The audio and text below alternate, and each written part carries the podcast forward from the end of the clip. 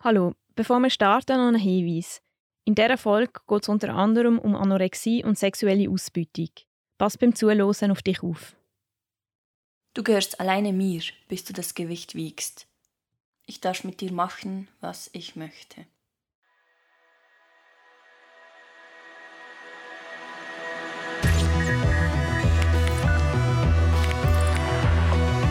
Das Netz. Andererseits Andere Sitten. Du hörst das Netz. Wir sind eine Redaktion von JournalistInnen, die sich mit Internetsubkulturen auseinandersetzt. In dieser Staffel geht es um Pro-Ana, eine Bewegung, die Essstörungen verharmlost und wo sich Betroffene gegenseitig immer weiter in die Krankheit treiben. Und es geht auch darum, wie sogenannte Coaches Betroffene beeinflussen und zu ihrem eigenen Vorteil manipulieren. Ich bin Nathalie und habe die Folge zusammen mit der Marisa und der Anna gemacht. Das ist die zweite Folge von drei. Falls du die erste Folge noch nicht gelost hast, dann empfehle ich dir, das jetzt gerade noch schnell zu machen.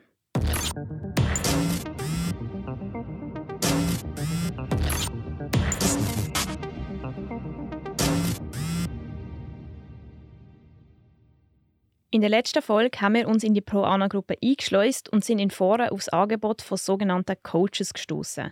Einer davon, wir nennen ihn jetzt in diesem Podcast Martin, verlangt direkt beim ersten Kontakt Fotos von uns beziehungsweise von der Wanda, weil so nennen wir uns im Chat. Das Problem ist, dass wir keine Fotos von uns aus der Redaktion möchten schicken. Unter anderem, weil man schnell wird merken, dass wir nicht 18 sind und auch nicht 48 Kilogramm wiegen, weil das behaupten wir nämlich. Wir erzählen, dass wir aus der Schweiz kommen und fragen, was für Infos das er genau von uns braucht. Wir wechseln dann vom Mailkontakt auf WhatsApp, wo er uns mit einer deutschen Nummer zurückschreibt. Hallo Wanda, zu Beginn will ich wissen, wie lange du schon Anna bist. Auch will ich ein paar Figurfotos von dir. Von vorn, von hinten und von der Seite. Er will also wissen, wie lange Wanda schon Anorexie hat und möchte das auch gerade direkt bildlich sehen. Aber noch bevor wir auf das überhaupt reagieren können, schwingt der Martin plötzlich um und möchte Kontakt mit uns abbrechen. Liebe Wanda, ich habe mich gegen das Coaching entschieden. Leider ist die Entfernung doch riesig. Ich will ja meine Anna persönlich kennenlernen. Du hast überhaupt nichts falsch gemacht. Sei bitte vorsichtig bei all den Coaches. Sie wollen Nacktfotos haben. Die wenigsten meinen es mit dem Coaching ernst. Ich möchte, dass du vorsichtig bist und dich nicht auf anzügliche Fotos einlässt. Die Wanda soll vorsichtig sein, weil es scheinbar Coaches gibt, die unabbrachte Fotos von ihr wollen. Und tatsächlich werden wir später noch Kontakt mit jemandem haben, der genau das von uns verlangt. Nach der Absage von Martin haben wir uns bei ihm für die Warnung bedankt und gesagt, dass wir es schade finden, dass er uns nicht coachen möchte. Wir haben ihn dann auch gefragt, wieso er denn das Coaching überhaupt anbietet, wenn er selber nicht auf Nacktbilder aus ist. In seiner Antwort ist er erstaunlich offen. Hey Wanda, danke für deine sehr sympathische und nette Antwort. Du musst dir klar darüber sein, dass es unter den Coaches ganz unterschiedliche Männer gibt. Erotisch sind sie alle, mich eingeschlossen, von euch jungen Frauen und eurem Ana-Sein angezogen. Ich selber finde ja auch die Verbindung von Mädchen, Frau und Streben nach Ana anziehend und erotisch. Aber leider gibt es viele Coaches, die regelrecht Sadisten sind. Daher versende keine Nacktfotos von dir. Und dir sollte auch klar sein, dass viele Coaches wenig von Essstörungen verstehen und sie dummes Zeug und dann auch noch in einem herrischen Ton schreiben, weil sie es einfach erregend finden, eine junge Frau zu manipulieren und Macht über sie auszuüben. Irgendwie wissen wir nicht so ganz, was wir von den Nachrichten von Martin sollen halten. Ist es ein gut gemeinter Rot oder versucht er sich selber zu rechtfertigen mit dem Hinweis, dass es noch andere, schlimmere Coaches gibt? Während dem Schreiben mit Martin kommt uns immer wieder der Gedanke an die betroffenen Personen, die wirklich mit so Coaches chatten. Und nicht wie wir nur so tun, als würden sie die Hilfe wollen. Aber wieso lobt man sich überhaupt auf den Kontakt ein? Oder initiiert ihn vielleicht sogar?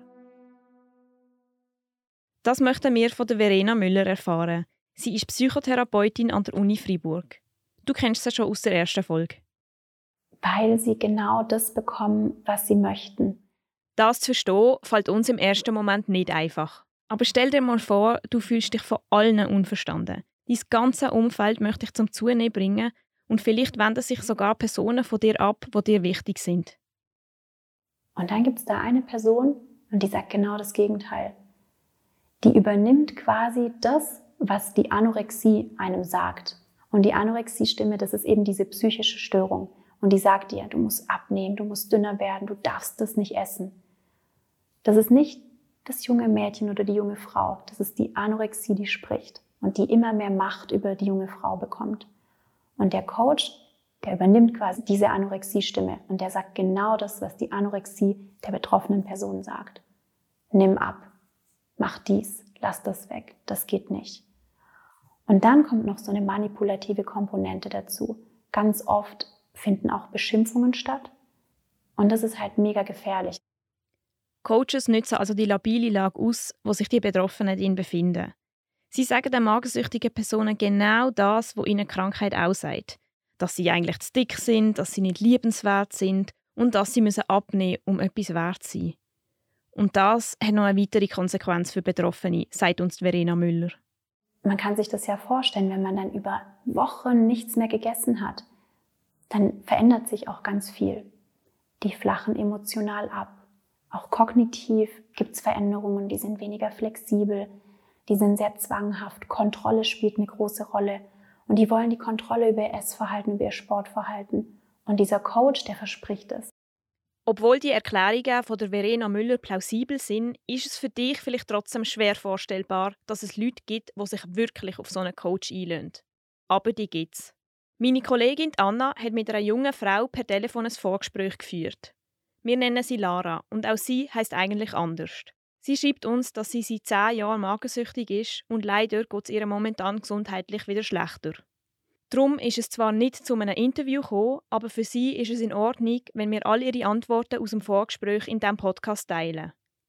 Meine Kollegin Anna gibt wieder, was Lara ihr erzählt hat. Ich weiß nicht viel über Lara. Ich weiß, dass sie aus Deutschland kommt, dass sie Anfang 20 ist, gerade ihr Fachabitur geschafft hat und ich weiß, wie sie wirklich heißt. Im Hintergrundgespräch vor ein paar Monaten hat sie mir von ihrer Anorexie erzählt, wo sie schon seit etwa 10 Jahren hat. Das habe ich bei ihr schon in der Kindheit angefangen. Sie habe Probleme mit ihrer Mutter und sie sei gemobbt worden. Das Hungern habe ihr dann ein positives Gefühl gegeben und so habe sie eine vermeintliche Kontrolle erlangt. Sie erzählt mir das sehr offen, sehr schlüssig, aber auch mit einer dünnen Stimme. Manchmal ist es mir so vorgekommen, als würde sie nicht wollen, dass sie all diese Sachen laut aussprechen muss. Wo dann jemand bei ihr in der Schule einen Vortrag über Pro-Ana-Gruppen gemacht hat und so eigentlich wollte zeigen, wie gefährlich das sie sind, ist sie erst auf die Bewegung aufmerksam geworden. Sie sei in mehreren Gruppen und Foren aktiv und dort dann auch auf Annoncen von sogenannten Coaches gestoßen. Dort sagen so Sachen gestanden wie «Du bist undiszipliniert» und «Ich werde streng sein und deine Träume verwirklichen» mit einer Nummer oder einer Mailadresse. Sie hat dann mit mehreren Coaches Kontakt gehabt. Wie viel weiß sie im Hintergrundgespräch nicht mehr auswendig. Es sagen aber drei oder vier gewesen. Und wie auch bei diesen Coaches, mit denen wir in der Recherche Kontakt hatten, haben diese Bilder von der Lara Welle. Jeden Tag auf der Waage von ihrem Körper und zum Teil auch ohne Unterwäsche. Sie sei dort 13 oder 14 gewesen. Im Gespräch hat sie mir gesagt, dass sie nie Nacktfotos geschickt habe, weil ihr rational schon bewusst war, dass das ihre Worte perverse Männer sagen.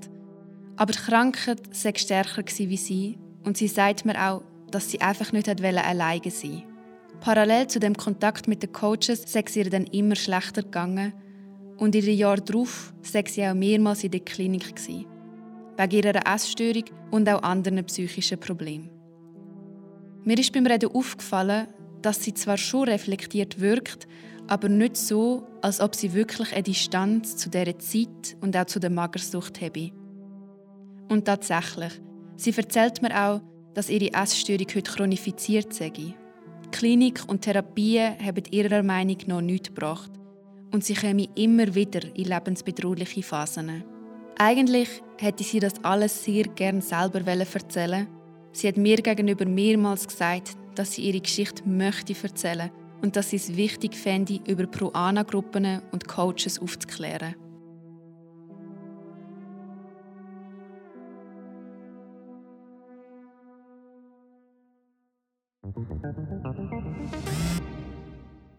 Unterdessen stehen wir noch mit einem zweiten Coach in Kontakt. Wir nennen ihn David.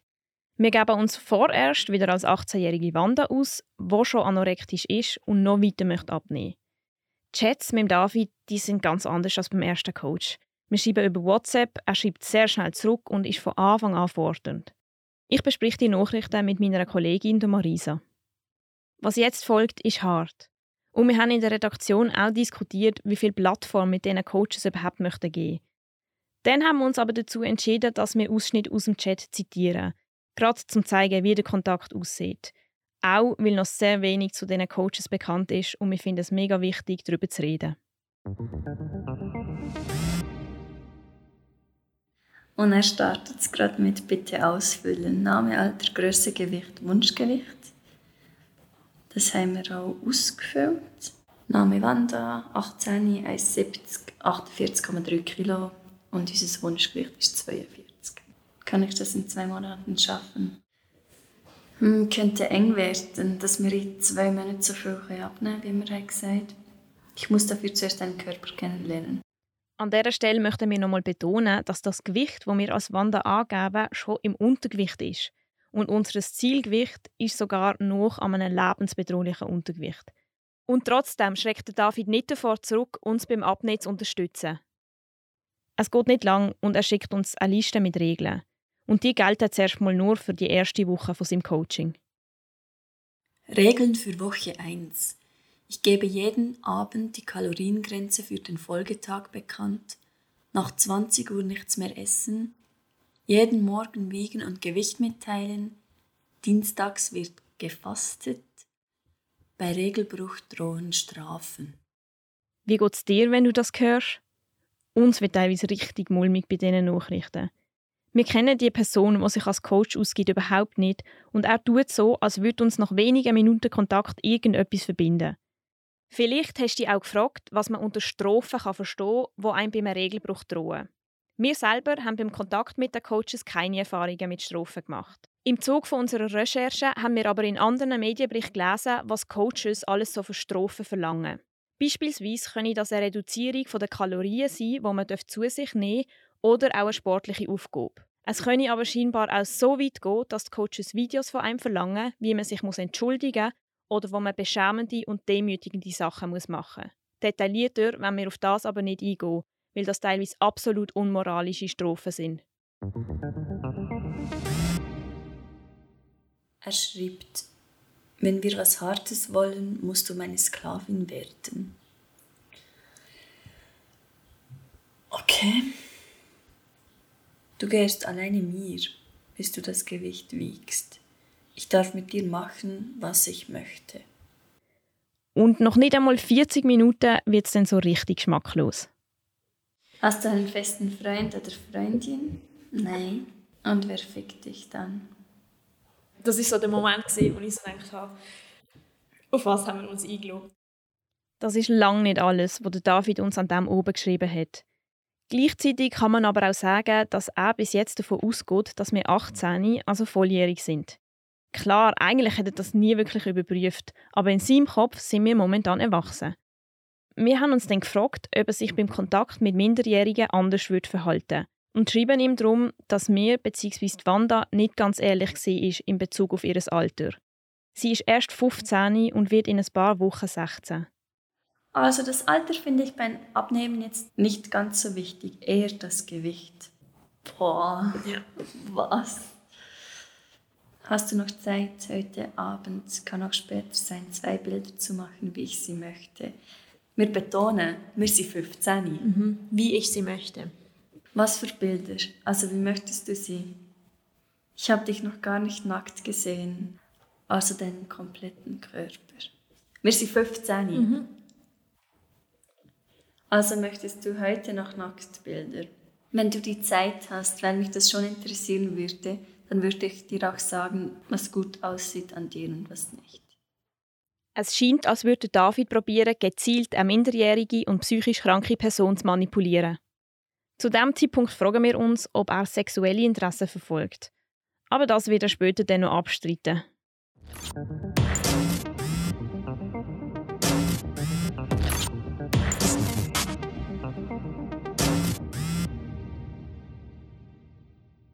Beim Schreiben mit Martin und David haben wir uns sehr viele Fragen gestellt. Und wir möchten irgendwie verstehen, wie Coaches ticken, was sie antreibt und wieso sie so etwas machen.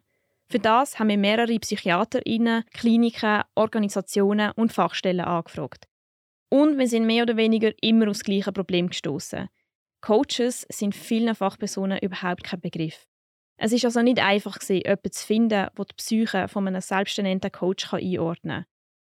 Wir haben dann aber den Jerome Endras gefunden und mit ihm telefoniert. Er ist forensischer Psychologe und beschäftigt sich unter anderem mit Sexualstraftätern.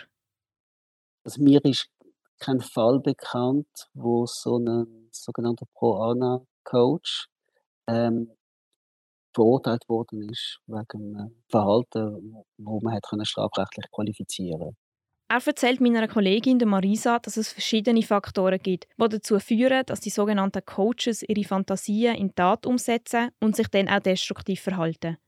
Es gibt die einen, die sicher von, von Haus aus oft weniger empathisch sind, von Haus aus sehr viel rücksichtsloser sind und wo dann relativ rücksichtslos ihre äh, Bedürfnisse befriedigen.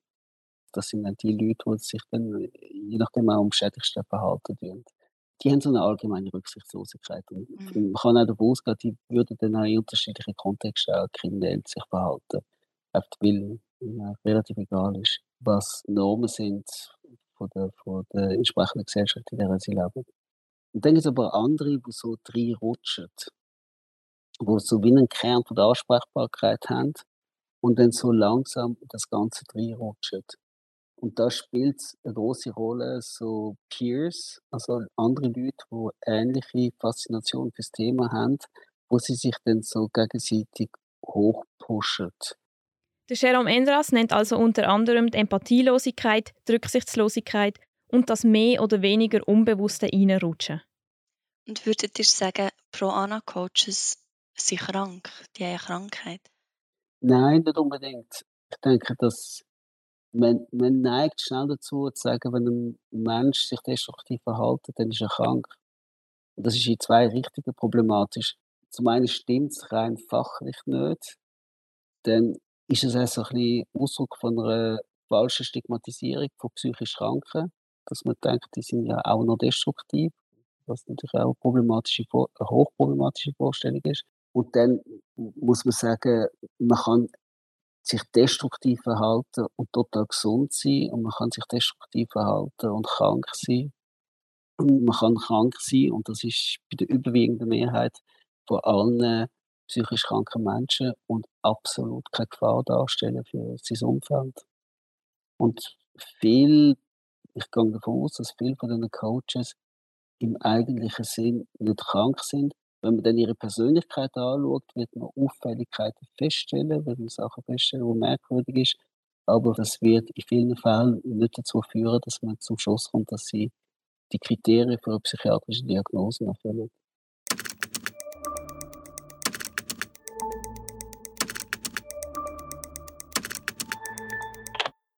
Wir möchten wissen, wieso die beiden Coaches von unserer Recherche Kontakt zu magensüchtigen Personen suchen und outen uns im Chat als Journalistinnen. Guten Tag, wir sind Journalistinnen bei Das Netz. Im Zuge unserer Recherche zum Thema ProAna haben wir uns als Wanda ausgegeben. Der Kontakt mit Ihnen als Coach wird Teil des Podcasts sein. In der nächsten Folge konfrontieren wir Martin und David mit ihrem Verhalten und möchten von ihnen wissen, wie sie ihre Daten selber einschätzen. Ich weiß, das ist rechtlich sehr, sehr fragwürdig, mindestens fragwürdig aber man hat da wirklich kein irgendwie sexuelles Verlangen, auch wenn es für Außenstehende im ersten Moment so aussieht. Das ist die zweite Folge von unserer Staffel zu Pro Ana. In der nächsten und letzten Folge geht es um einen Ausstieg aus Pro Ana. Wir treffen eine junge Frau, die vor zehn Jahren Mitglied in so Chats war und die, die Magensucht bis heute Auswirkungen auf ihr Leben hat. Und wir reden mit einer Expertin darüber, wieso es für Betroffene so schwierig ist, Hilfe zu holen und sie anzunehmen.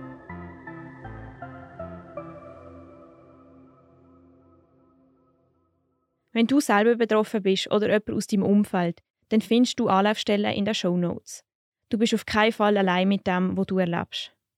Falls du Feedback, Kritik oder auch Lob für uns hast, darfst du gerne eine Mail machen an redaktion das-netz redaktion@das-netz.ch.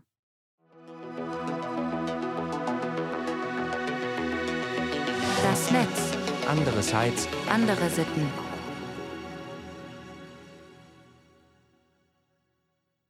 Das ist ein Podcast von Das Netz. Moderation ich Nathalie, Produktion Anna und Marisa, Musik Ricardo von der Sunflower Music Group.